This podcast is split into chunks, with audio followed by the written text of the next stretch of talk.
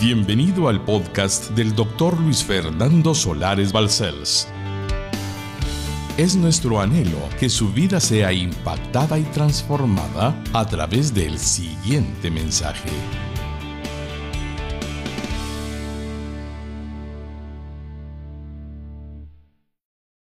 La carrera cristiana.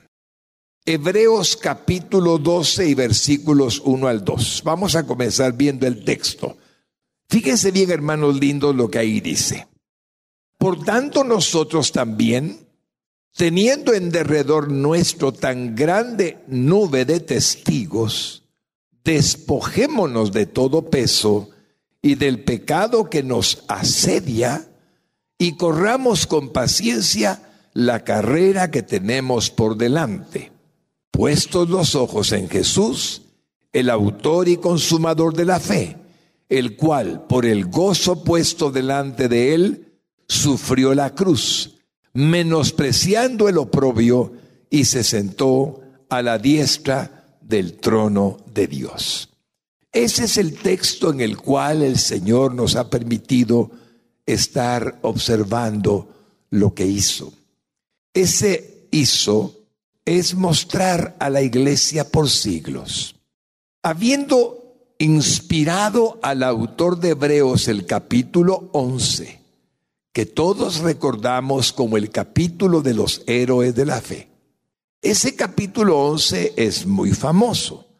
Ahí hay textos que impresionan nuestro corazón cuando habla de los primeros que el Señor llamó, cuando el Señor agrega al patriarca Abraham, cuando el Señor sigue hablando de la fe de Sara, habla después de José, el gran bendecidor de Egipto y del pueblo de Israel, luego habla de Moisés, mencionamos a Raab la ramera que se convirtió, hablamos que está Daniel incluido allí cuando dice que taparon boca de leones, Luego hablamos de Elías y Eliseo que están mencionados en el versículo 34 del capítulo 11.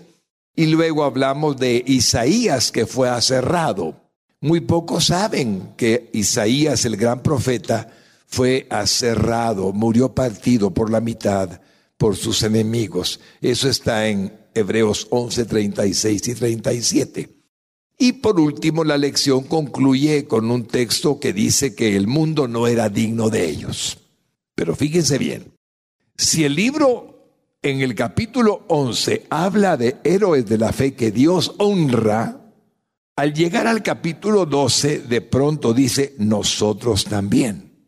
Es decir, así como he hecho referencia a esos hombres, ustedes también hagan cosas dignas. No ponderen solamente la grandeza de ellos.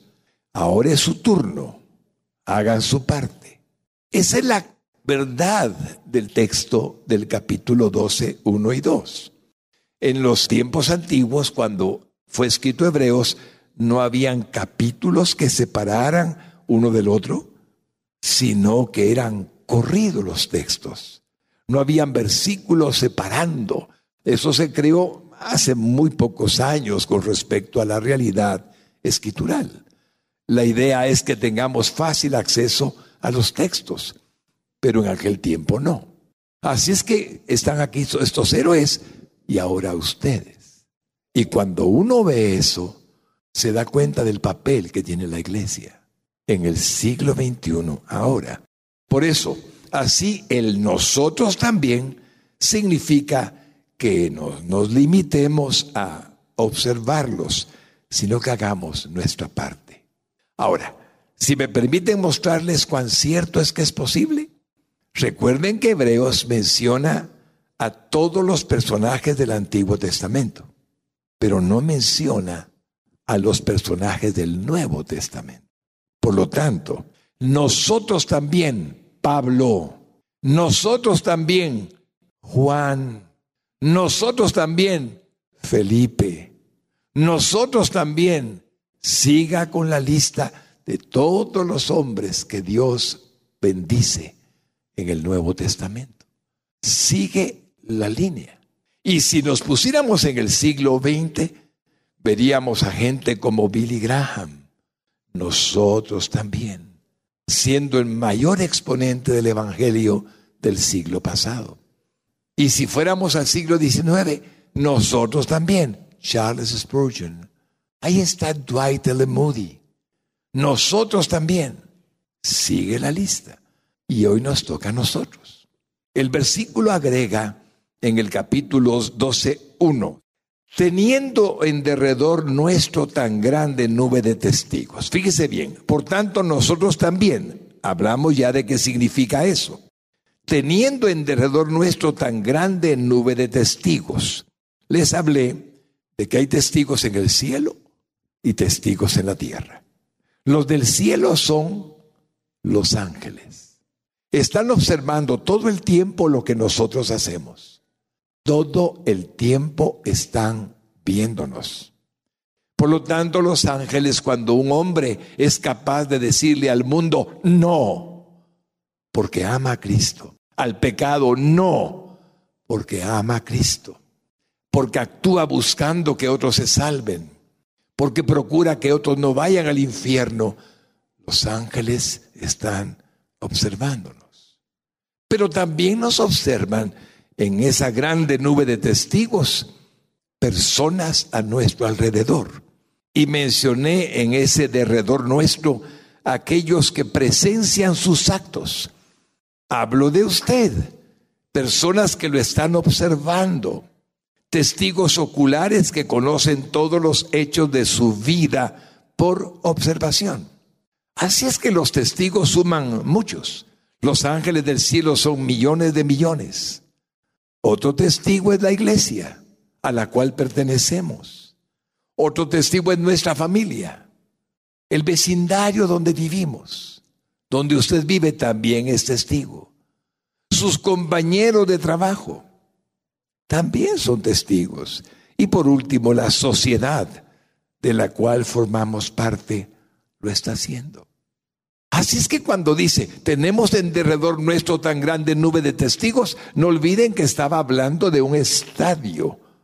Estaba hablando de un lugar donde los atletas estaban participando y estaba lleno de gente y a donde quiera que el atleta mirara había algún testigo observándole en cualquier lado del anfiteatro. Ahí estaba. La figura es clara. Así como ellos eran observados, tú estás siendo observado. Y el mundo necesita ver un ejemplo para creer. El mundo anda buscando gente que sea amorosa, misericordioso. Esa es la práctica de la bondad a lo miserable, a los más humildes de todos. Pureza, cuánta podredumbre, perversión hay en el mundo. Y un creyente que se mantiene en la pureza es extraordinario. Solo porque no hace lo que el mundo hace. Santidad, la virtud más grande de un creyente. Ser santo, entendiendo que Dios lo apartó para su gloria, para su honra. Solamente con ser amables el mundo mira algo diferente. Así es que esa grande nube de testigos es grande. Usted mira lo que está sucediendo alrededor suyo cuando la gente piensa, vale la pena tener lo que usted tiene. Porque el gozo está en usted, la alegría está en usted, la fe está en usted. La confianza en el Dios soberano está en usted. Sabe que Dios está cuidándolo a donde quiera que va. Mira el versículo 12.1 una vez más para que veamos la parte que nos falta. Por tanto, nosotros también teniendo en derredor nuestro tan grande nube de testigos, hasta ahí vamos bien, viene ahora, despojémonos de todo peso y del pecado que nos asedia. Sobre ese párrafo, despojémonos de todo peso y del pecado que nos asedia, compartimos ¿Qué es lo que significa? Los ah, atletas que está haciendo una forma de ejemplo para comprender la similitud entre un atleta y un creyente, dice, se despojan de todo peso. Ellos venían y se quitaban sus capas, se quitaban sus vestidos, se quitaban lo que les estorbaba para correr, se ponían a dieta, bajaban de peso, se abstenían de cualquier exceso, descansaban bien, entrenaban mucho. ¿Para qué?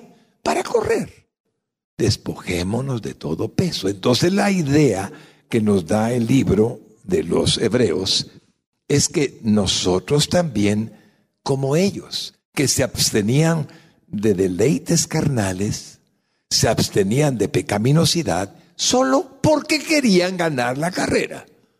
A lo mejor después eran simplemente como eran siempre. Pero durante el tiempo de la carrera, durante el tiempo de la Olimpiada, se abstenían de cosas.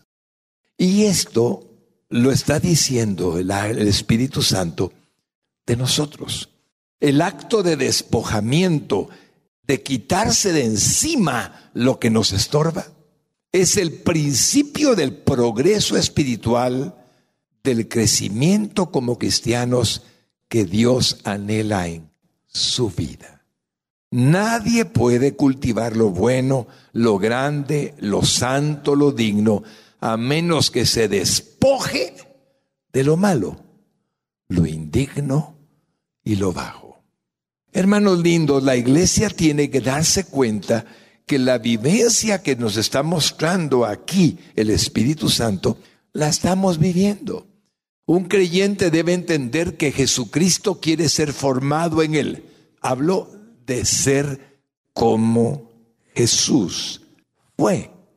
Y si la obra del Espíritu Santo es formar en usted a lo que es el carácter, la imagen del Señor Jesús, que es la obra del Padre obrando en el Espíritu Santo a través del Cristo morador, esa preciosidad de promesa, no se puede si yo vivo contristándole en mí, entristeciéndole en mí.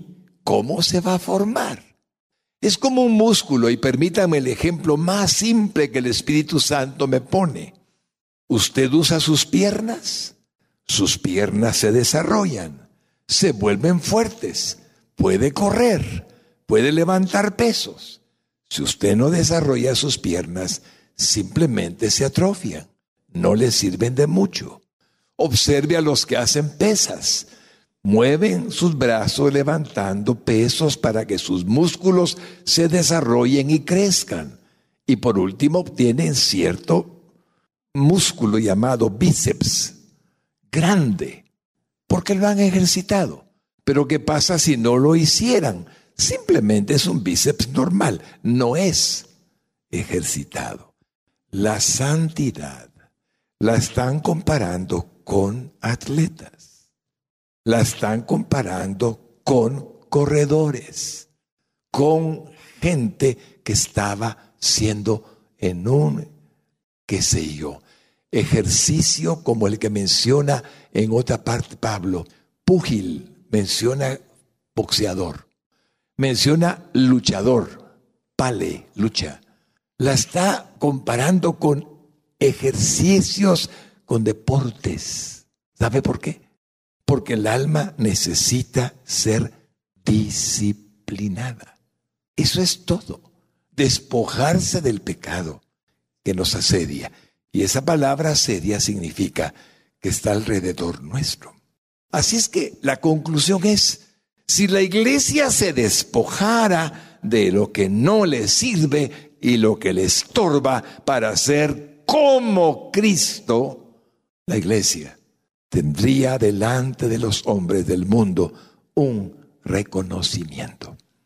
Entre más se parece la iglesia al mundo, menos influencia tendrá en el mundo. Tres ejemplos de valoración que el Espíritu Santo puso. Primera, Tesalonicenses 1.9. Mire cómo felicita el apóstol Pablo a esta gente. porque ellos mismos cuentan de nosotros la manera en que nos recibisteis y cómo os convertisteis de los ídolos a Dios para servir al Dios vivo y verdadero.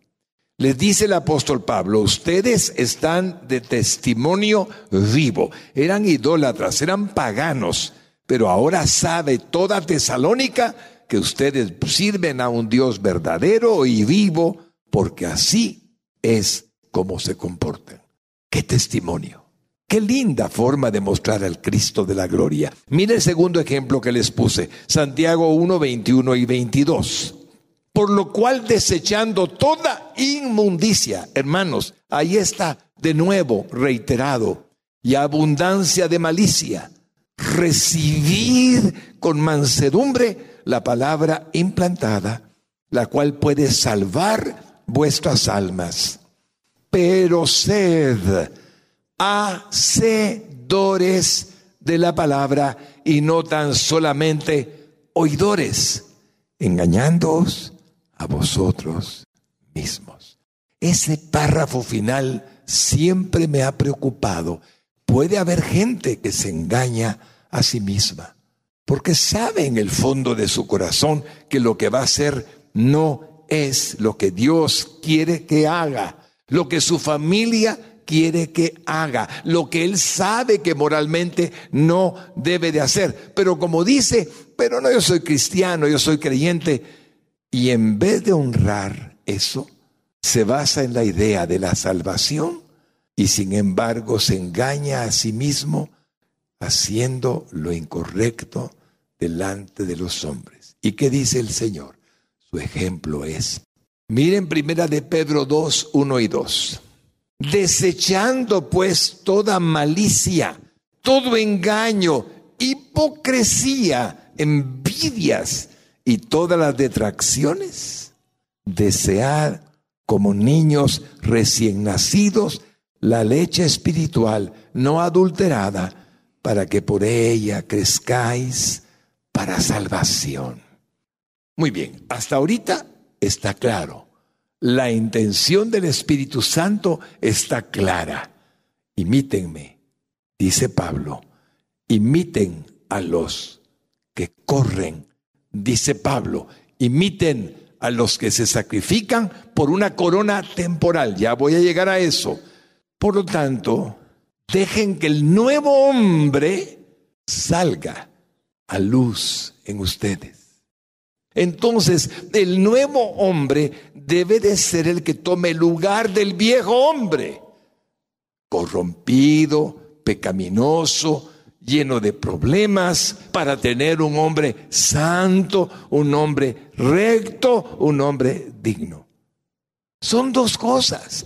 O el viejo hombre es el que domina o el nuevo hombre es el que domina.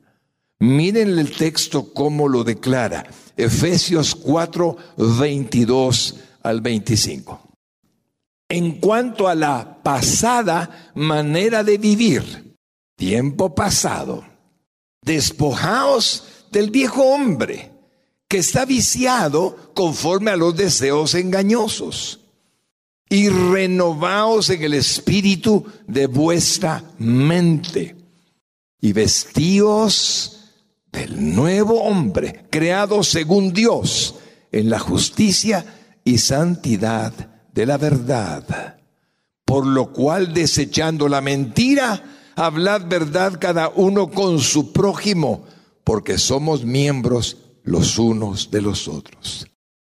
Hermanos queridos, el todo de la cristiandad significa vivir conforme al nuevo hombre. El viejo hombre tiene ira y quiere sacarla.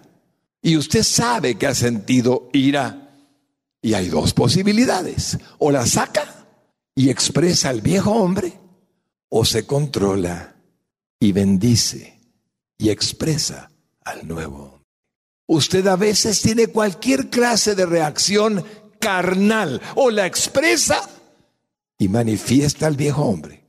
O viene en el Espíritu Santo que está en usted y bendice en lugar de actuar lo que era malo, haciendo ahora lo que es bueno. el nuevo hombre. El creyente tiene que aprender esa diferencia y vivir conforme a ella para la gloria de Dios. Es lo que pide el Espíritu Santo, es lo que pide Jesucristo. Pero la iglesia se ha acostumbrado a pedir cosas temporales. Nadie se ofenda. A mí me gustan las cosas temporales. Pero las cosas temporales no son la razón de la iglesia. La razón de la iglesia es la gloria de Dios en su persona, no en lo que tiene. El mundo valora lo que usted tiene y lo aplaude si tiene más. Dios no valora eso porque Él se lo dio. Dios valora que usted viva como una criatura nueva. ¿Ven? Es tan sencillo, pero nos hemos confundido tal vez. El pecado realmente nos asedia, está en búsqueda de hacernos caer. Abunda en este mundo, nos tienta, nunca se da por vencido. Pero tenemos dentro de nosotros disponible el poder de Dios, el poder del Espíritu Santo para vencerlo. No somos esclavos de Él. Cristo nos libertó. Y el texto sagrado dice, despojémonos, es decir, quitémoslo de nuestra vida, de nuestros ojos, de nuestra boca, de nuestros miembros, quitémoslo echándolo de nosotros cuando se presente el tentador y mantengámonos firmes con dominio propio y con disciplina en el santo nombre de Jesús. Les digo a los que tratan de mantenerse en la voluntad divina, no es la voluntad divina que usted peque. Nunca lo será. Jamás lo ha sido. La voluntad divina es que usted le diga al pecado no. Y el mundo diga, ala, como puede. Cristo lo hace en mí. Esta es toda la trama de su vida, mi hermano lindo. Esta es la historia de su vida, mi hermana linda. Miren lo que dijo Santiago 4:7 y no lo olviden nunca. Sométanse pues a Dios. Resistid al diablo. Yo iré de vosotros. Es tan solo un momento en el que usted dice, no. Sometiéndose a Dios. ¿Qué dice su palabra? ¿Qué dice Cristo en mí? ¿Qué dice el Espíritu Santo? ¿Qué dices tú, Rey de Gloria? No lo haré. El diablo huye el diablo se va. Está escrito, resistidlo y huirá a buscar a otro que pueda engañar, que caiga. La razón por la que la iglesia no ha crecido como debería es que nuestro testimonio no es el mejor. Y no hablo de usted, no estoy juzgando su vida, estoy hablando de tantos creyentes que dicen serlo pero se comportan como que no lo fueran. Hermanos lindos, de eso es lo que está el Espíritu Santo hablando. El diablo anda como león rugiente viendo a quien devora. Ya lo sabemos. No se deje. Dice la parte final de Hebreos 12 y versículo 1 en la parte final. Corramos con paciencia la carrera que tenemos por delante, la parte de la parte antes de la final. Corramos con paciencia la carrera. Paciencia, upomone. Paciencia significa en el idioma griego que usted tiene que entender algo, que va a tener paciencia para soportar al tentador, paciencia para resistir la tentación, paciencia para pelear la buena batalla de la fe, paciencia para sostenerse en Cristo y un día llegar a la meta. está. Córrela con paciencia. No es la carrera de segundos, 100 metros planos. No, no. Tampoco es la de 42 kilómetros y un poco más. No. Es la carrera de la vida. La vida cristiana no es un paseo. La vida cristiana no es un club social. La vida cristiana no es un viaje de turismo. Es una carrera que implica esfuerzo y dedicación. Y lo que nos permite la victoria la disciplina, el autocontrol, el dominio propio, la templanza, que ni siquiera es nuestra, nos la da el Espíritu Santo. Ahora, usted no ha escuchado esto muy frecuentemente. Escuchamos de que Dios nos puede bendecir, escuchamos que Dios nos puede dar y todo eso es cierto, es añadidura. Pero cuando escuchamos que Dios requiere de usted autodominio, cuando escuchamos que Dios requiere de usted control en sí mismo, cuando escuchamos eso, y es lo que el Espíritu Santo ha escrito aquí, por líneas y líneas, porque Él quiere formar en usted una imagen. Por eso el Espíritu Santo proveyó del don. Mire Gálatas 5, 22 y 23. Mas el fruto del Espíritu, en mayúscula, ese Espíritu Santo es amor, gozo, paz, paciencia, benignidad, bondad, fe. Pero sigue, mansedumbre, templanza. La palabra templanza que está al final es dominio propio, es autodisciplina. Eso es templanza. Y agrega que contra tales cosas no hay ley. Así es que mi hermano lindo, si el Espíritu Santo le dice el autor de Hebreos, mira, compara con las carreras lo que es la vida del creyente, es porque quiere que nosotros lo entendamos bien. Déjeme explicarle que las carreras olímpicas se caracterizaban por tres cosas. Una, había una sola pista de la cual no se podían desviar los corredores. No había atajos. No había atajos. Como hasta hoy. Usted hace una carrera, mira una carrera y no tiene forma de hacer que se salga de lo que está allí. Tiene que caminar la pista. Dos, una sola meta a la cual se dirigían. Ahí está la meta enfrente. La meta se llama Jesucristo para gloria de su nombre. Y había una corona para el vencedor. Una corona de laurel para el que llegara a la meta. Así es la vida cristiana. Una sola pista. Equivale a un solo tipo de fe, de vida en Cristo.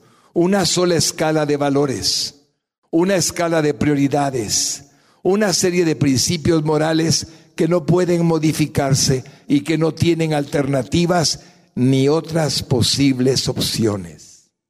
La Biblia es nuestro manual único, es suficiente. Dios nos habla en ella. No existe otro libro que Él haya dejado, solo la Santa Biblia. Así es que está claro que no podemos patentar vidas cristianas de acuerdo a nuestros intereses, obviando lo que Dios dijo. No se puede. No podemos vivir una vida cristiana según nuestra propia conveniencia. Es lo que la nueva era está haciendo. Tomen lo mejor, lo que más les parezca de cada religión y vivan la vida cristiana. Eso no es posible. Para Cristo no es más que una mentira según la escritura. No podemos vivir una vida cristiana según nuestra propia conveniencia. No podemos manipular el testimonio cristiano a tontas y locas, como dice la gente. ¿Sabe cómo Dios le llama en Jesucristo a los hombres que quieren vivir como quieren ellos? Les llama tibios. Mire Apocalipsis 3, 15 al 16 yo conozco tus obras, que ni eres frío ni caliente. Ojalá fueses frío o caliente, pero por cuanto eres tibio y no frío ni caliente, te vomitaré de mi boca. Qué terrible. Hermano, un día el Señor nos va a estar mirando rostro a rostro en el tribunal de Cristo en el Vema, no para juicio, porque ya fuimos por Cristo salvados y daremos cuenta de todo lo que hicimos.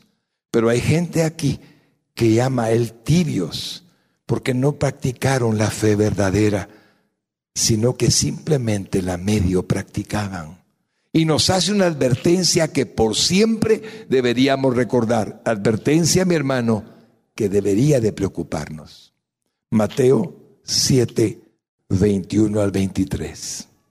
No todo el que me dice, Señor, Señor, entrará en el reino de los cielos, sino el que hace la voluntad de mi Padre que está en los cielos. Muchos me dirán en aquel día, Señor, Señor, no profetizamos en tu nombre y en tu nombre echamos fuera demonios y en tu nombre hicimos muchos milagros. Y entonces les declararé, nunca os conocí, apartados de mí, hacedores de maldad.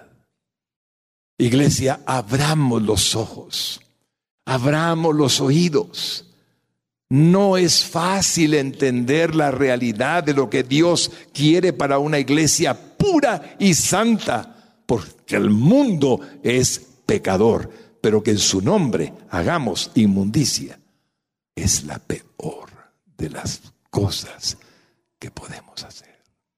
¿Cuál es la meta de la fe? Si hay una sola meta en un estadio, ¿cuál es la meta de la fe? La eterna presencia de Dios aquí ya ahora en la tierra y después por la eternidad. Vale la pena el sacrificio. Usted vive aquí y ahora para la eternidad la presencia de Dios, su amor, su fe y un premio, un solo premio. En el caso del corredor de las Olimpiadas griegas, una corona de laurel y en el caso nuestro, mire Primera de Corintios 9, 24 al 25. ¿No sabéis que los que corren en el estadio, todos a la verdad corren, pero uno solo se lleva el premio? Corre de tal manera que lo obtengáis. Todo aquel que lucha, vale, de todo se abstiene. Ellos abstiene, ellos a la verdad para recibir una corona corruptible, pero nosotros una incorruptible, la corona de la vida que Dios ha prometido. El premio del cristiano será dado en el cielo, será otorgado por el Padre y mientras viva en la tierra tendrá bendiciones del cielo porque Dios es bueno. Mire segunda de Timoteo 4, 8. Por lo demás me está guardada la corona de justicia, la cual me dará el Señor, juez justo, en aquel día y no solo a mí, sino también a todos los que aman su venida. Está incluido mi hermano lindo, está incluida mi hermana linda. Usted también recibirá esa corona porque ama su venida. Mire Santiago 1.12. Bienaventurado el varón que soporta la tentación, porque cuando haya resistido la prueba, recibirá la corona de vida que Dios ha prometido a los que le aman. Es para usted. Está escrito y no puede cambiarlo.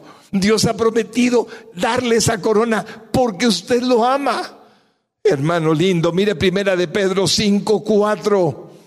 Y cuando aparezca el príncipe de los pastores, vosotros recibiréis la corona incorruptible de gloria Está escrito en su palabra, el que le ha servido fielmente, el que ha procurado tratar de mantenerse en pureza y santidad, el que ha luchado contra el mundo, contra su carne, contra el tentador, contra Satanás.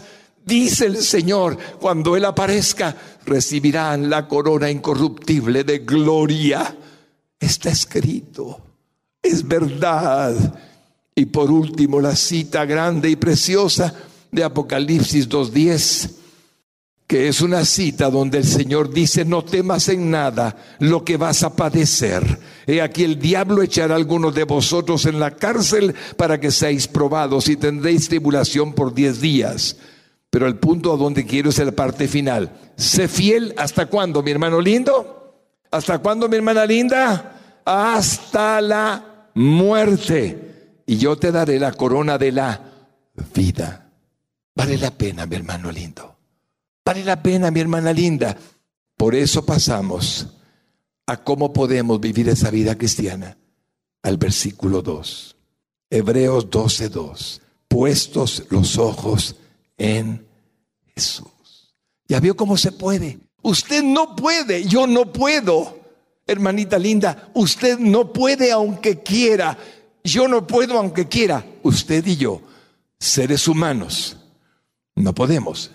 Pero ustedes no son seres humanos comunes y corrientes.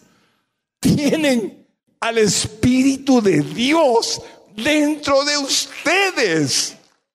Es Él en ustedes el que hace posible la vida verdaderamente santa. Puestos los ojos en Jesús. Miren a Jesús. En esto consiste la vida cristiana. Esto es el todo de la vida espiritual. Él, Él.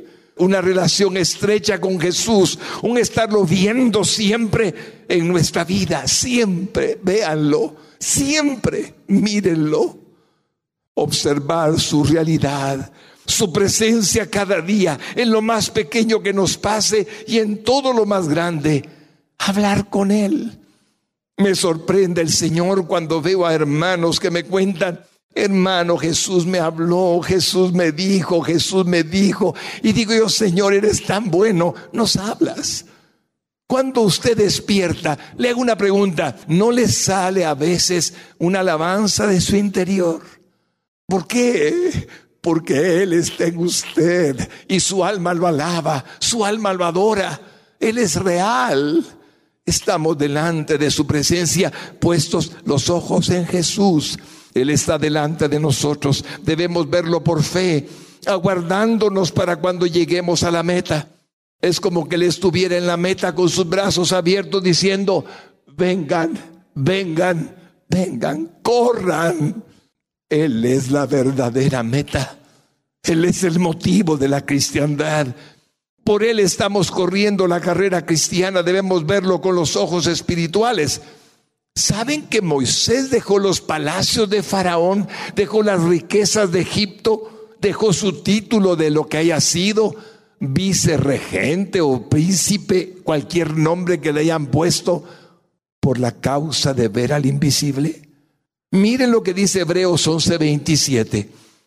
Por la fe dejó a Egipto, no temiendo la ira del rey, porque se sostuvo como que mi hermano lindo, como viendo al invisible. Moisés, hermanos, creía en el Dios viviente y el apóstol Pablo corrió la carrera de su vida viendo al que lo estaba aguardando cuando concluyera toda su carrera. Mi hermano lindo, cuando concluyamos toda nuestra carrera significa cuando Dios nos diga, ven, el tiempo de estar en la tierra ha terminado, ven. Entonces, Pablo corrió esa carrera esperando, aguardando que él concluiría su carrera en victoria. Mire Filipenses 3, 12 al 14.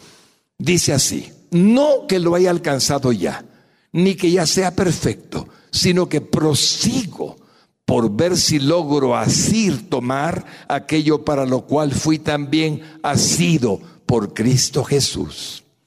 Hermanos, yo mismo no pretendo haberlo ya alcanzado, pero una cosa hago, olvidando ciertamente lo que queda atrás y extendiéndome a lo que está delante, prosigo a la meta, al premio del supremo llamamiento de Dios en Cristo Jesús.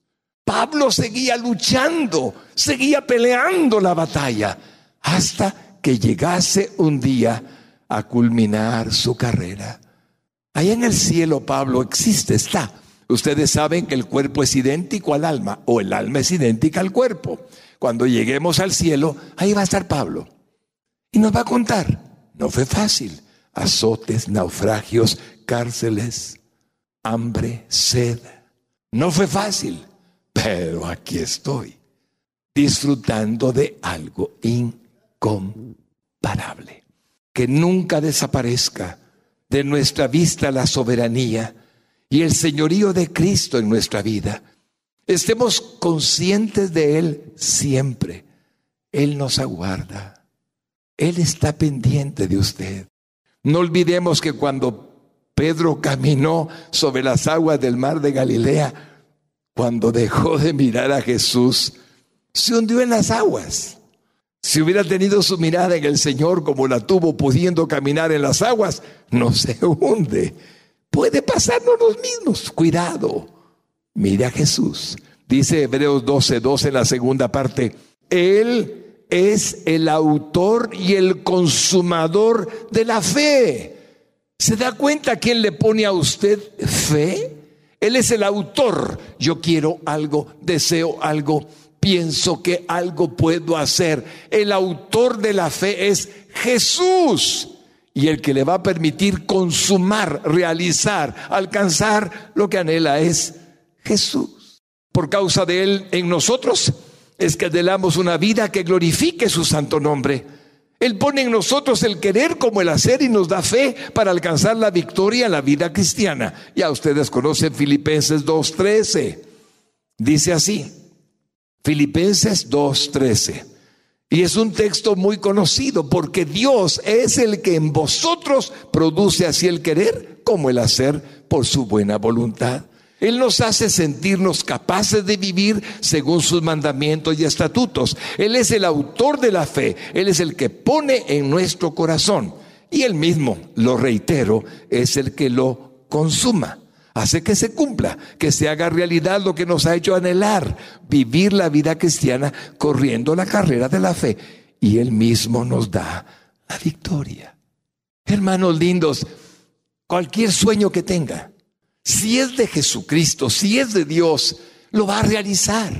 Él puso así en su palabra la fe, el autor de la fe. Usted dele, tenga confianza.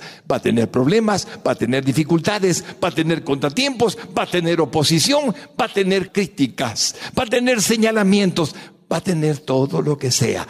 Pero el que lo lleva a la consumación y usted dirá, lo logramos, no lo logré es el mismo que hizo posible que lo lograra.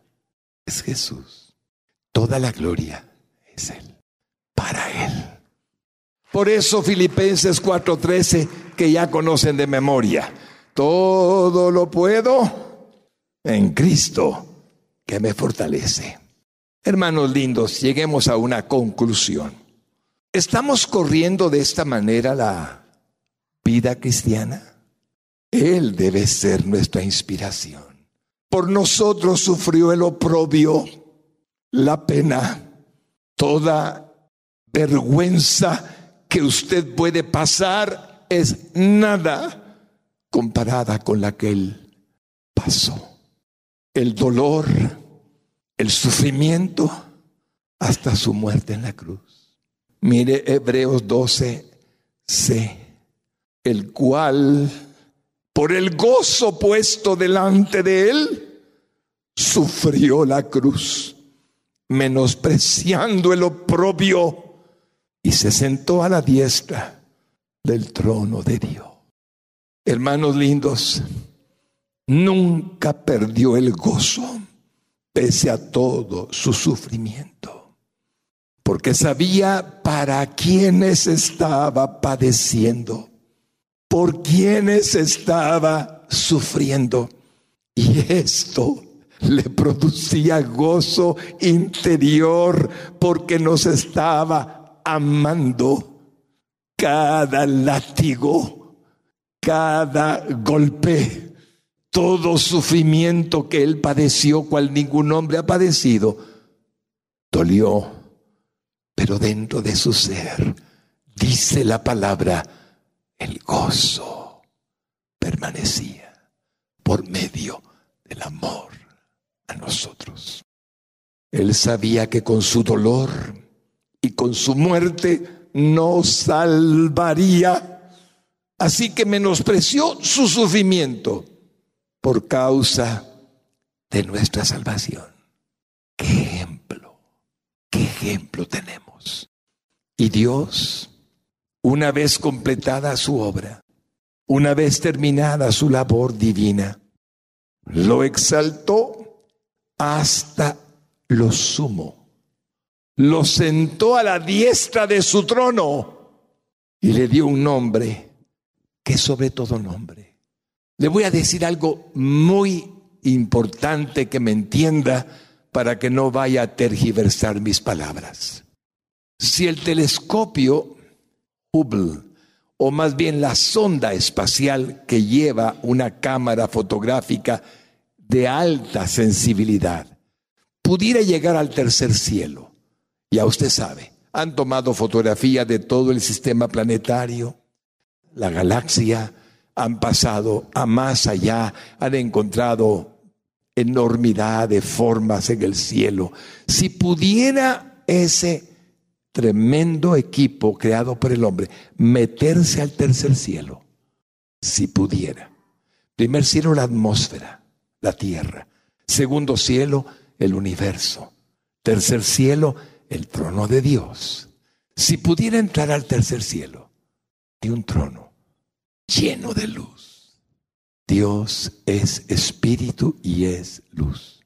Pero fotografiarían el cuerpo de un hombre que se mueve en el trono de Dios. Y ese hombre que tiene cuerpo glorificado se llama Jesucristo y está allí esperándonos hasta hoy. El único hombre que existe con cuerpo glorificado en el cielo, tercer cielo. ¿Saben qué hizo Dios? Miren Filipenses 2, 9 al 11. Por lo cual Dios también lo exaltó hasta lo sumo y le dio un nombre que es sobre todo nombre, para que en el nombre de Jesús se doble toda rodilla de los que están en los cielos y en la tierra y debajo de la tierra, y toda lengua confiese que Jesucristo es el Señor para gloria de Dios Padre. Los ángeles del cielo arriba doblarán sus rodillas. Los hombres en la tierra doblarán sus rodillas.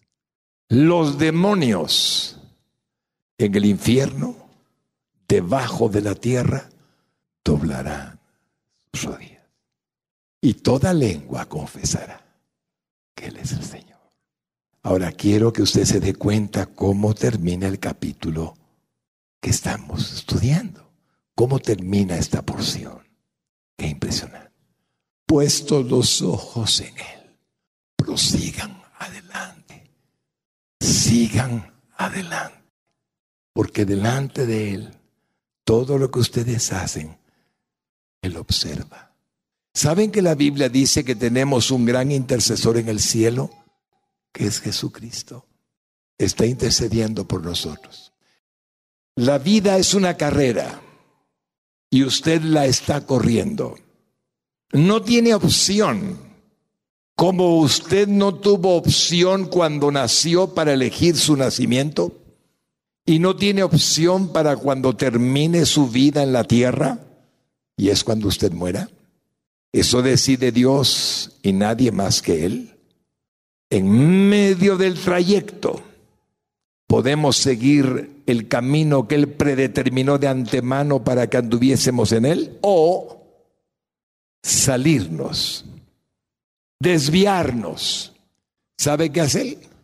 Nos regresa otra vez para que terminemos nuestra carrera. Es tan misericordioso que nos da no una oportunidad, no dos oportunidades, sino las que necesitemos. Así es su amor.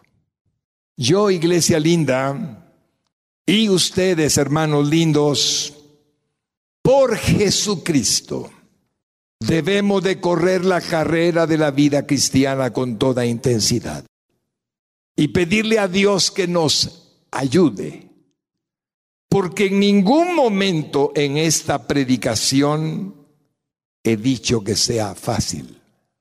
Nunca lo diré. Y por cuanto no es fácil, hay hombres que no se dan cuenta que están a punto de alcanzar algo glorioso, pero el tentador los engaña y a veces vienen tarde a pedir consejo. Resistan, resistan toda tentación no es de Dios. Dios no tienta a nadie, ni Él puede ser tentado. Entonces, Yo quiero que usted corra la carrera de la vida cristiana con toda intensidad, pidiéndole a Dios que lo ayude. Y si usted está dispuesto a correrla, como la ha estado corriendo, pero deseando conocer ahora que no está corriendo en un desierto donde no hay testigos, ni está corriendo en un lugar donde no hay gente, está corriendo delante de muchos. Quiero pedirle al Señor que lo bendiga y que le permita llegar a la meta como Pablo llegó. Su meta era ir a Roma. Siempre quiso ir a Roma y llegó predicó en Roma, se convirtieron soldados del pretorio, soldados de Nerón, se convirtieron. Pero allí terminó su carrera. Escribe a Timoteo la segunda epístola, que es su testamento espiritual, y dice, la hora en que debo de ser sacrificado ha llegado. Y dice la tradición que le cortaron la cabeza. Le aseguro que vivió feliz y murió feliz. Si aún no han nacido de nuevo, haré una oración de fe, hombre y mujer, para que la repita conmigo. Y aunque el enemigo se quiera oponer a que la haga, hoy es su oportunidad de ser libre, su oportunidad de irse fuera del dominio de la potestad de Satanás, de la oscuridad de las tinieblas y ser trasladado a la luz, a la luz admirable de Cristo Jesús. Repita esta oración conmigo. Dios verdadero y verdadero y único, te necesito. Hoy comprendo que soy pecador y que necesito a un Salvador. Y abro mis labios para confesar a Jesús como mi único y suficiente Salvador, porque solo Él tomó mi lugar en la cruz del Calvario y murió para que yo hoy fuera salvo, perdonado de todos mis pecados porque mis pecados cayeron sobre él. Hoy lo declaro, Salvador de mi vida, sustituto bendito para que sea libre, salvo por la eternidad.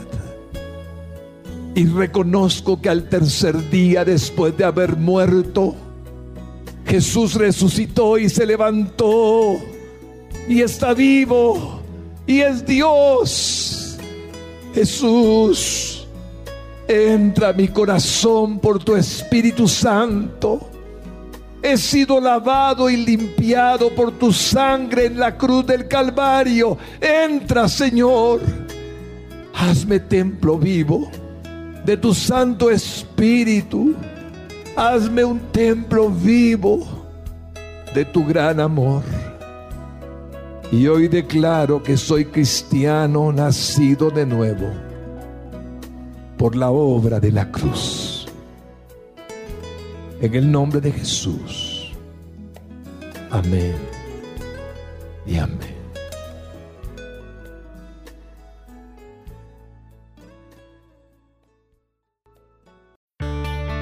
Para más información o ayuda en su vida espiritual, Contáctenos a través de nuestras redes sociales. Búsquenos como Radio Exclusiva GT.